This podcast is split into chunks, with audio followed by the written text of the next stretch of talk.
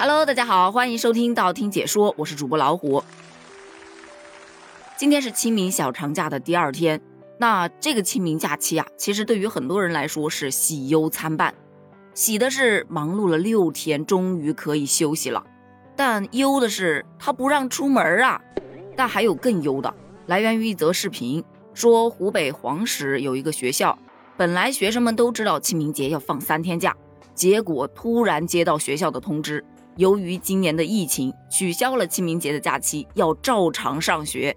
学生们听到这个消息都难过的大哭啊！视频里面真的哭声一片，我隔着屏幕都感觉到了他们的绝望。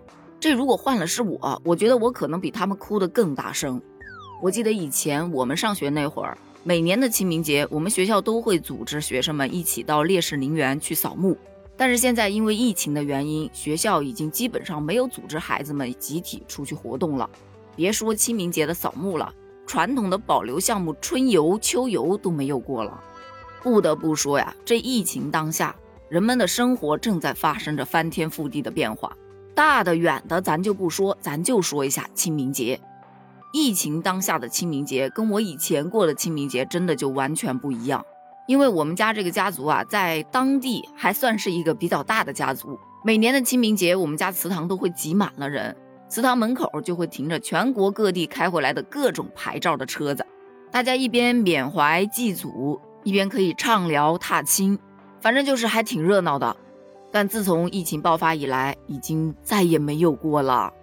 但也不是说不祭拜，只不过那些在外地的亲友，他会让在本地的亲人去代为祭拜。而且在本地的这些亲人们也不会说是全家出动了，基本上就是派一个代表去扫扫墓啊，打扫一下墓碑、墓园就行了。那我们这儿其实还属于是自家的陵园，有自家的人在管理。但在一些公墓那就不一样了，因为疫情还衍生出了一个新的职业，叫职业代哭人。这个职业其实很好理解，就是你没有办法去扫墓，但是我可以代替你去扫墓，代替你去磕头，代替你去哭。你只用支付一笔小小的费用就可以了，这是目前一个新兴的职业，同时也是一种新的祭扫方式。有专家呢针对这种现象提出了观点，他们表示，新的祭扫方式不能完全取代传统的祭扫方式，但是却是一种有益的补充，形式上做一些贴近实际的变化，无伤大雅。但很多网友却不这么觉得，他们觉得你代客扫墓我是可以接受的，就是帮忙把墓碑擦拭一下。把周围的杂草清理一下，OK 的。但是代客去磕头、代客去哭，真的有必要吗？无法理解。更何况这个收费啊，它还挺高的。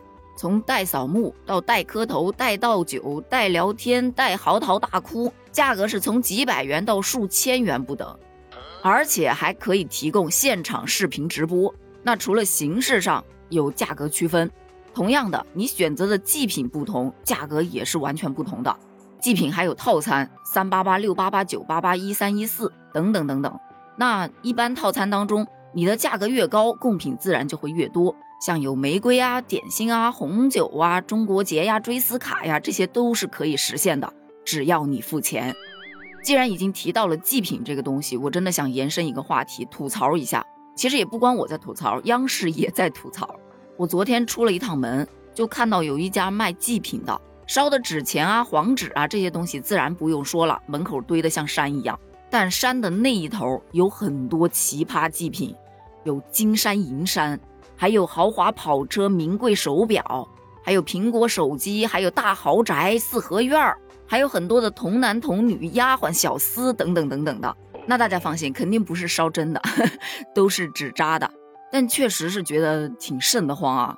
但我儿子他很感兴趣啊，看到一个就问一下，看到一个就问一下，我真的不好回答，你知道吗？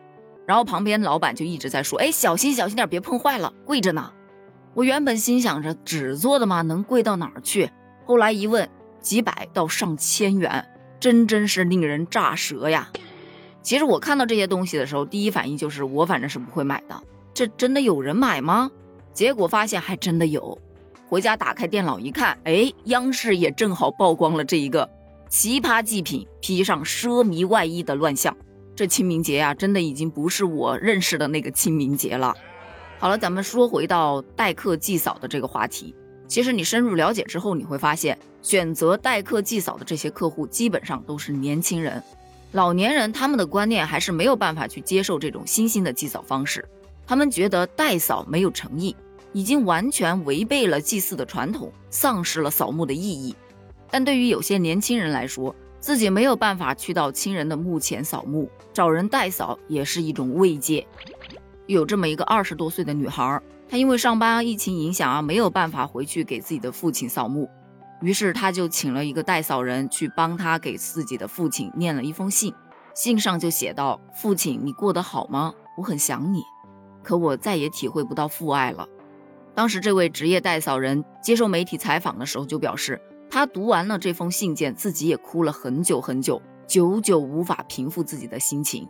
那一刻，他也是觉得自己的工作是带着使命的。我看完了这则报道，突然之间就理解了。那些愿意花大价钱去请别人代扫的人，他们的那种心情，所以说呀，又验证了那句话：存在即合理。那关于疫情下的祭扫方式，你有什么要补充的吗？或者说你对这个代客祭扫有什么样的看法呢？欢迎在评论区给我留言哦，咱们评论区见。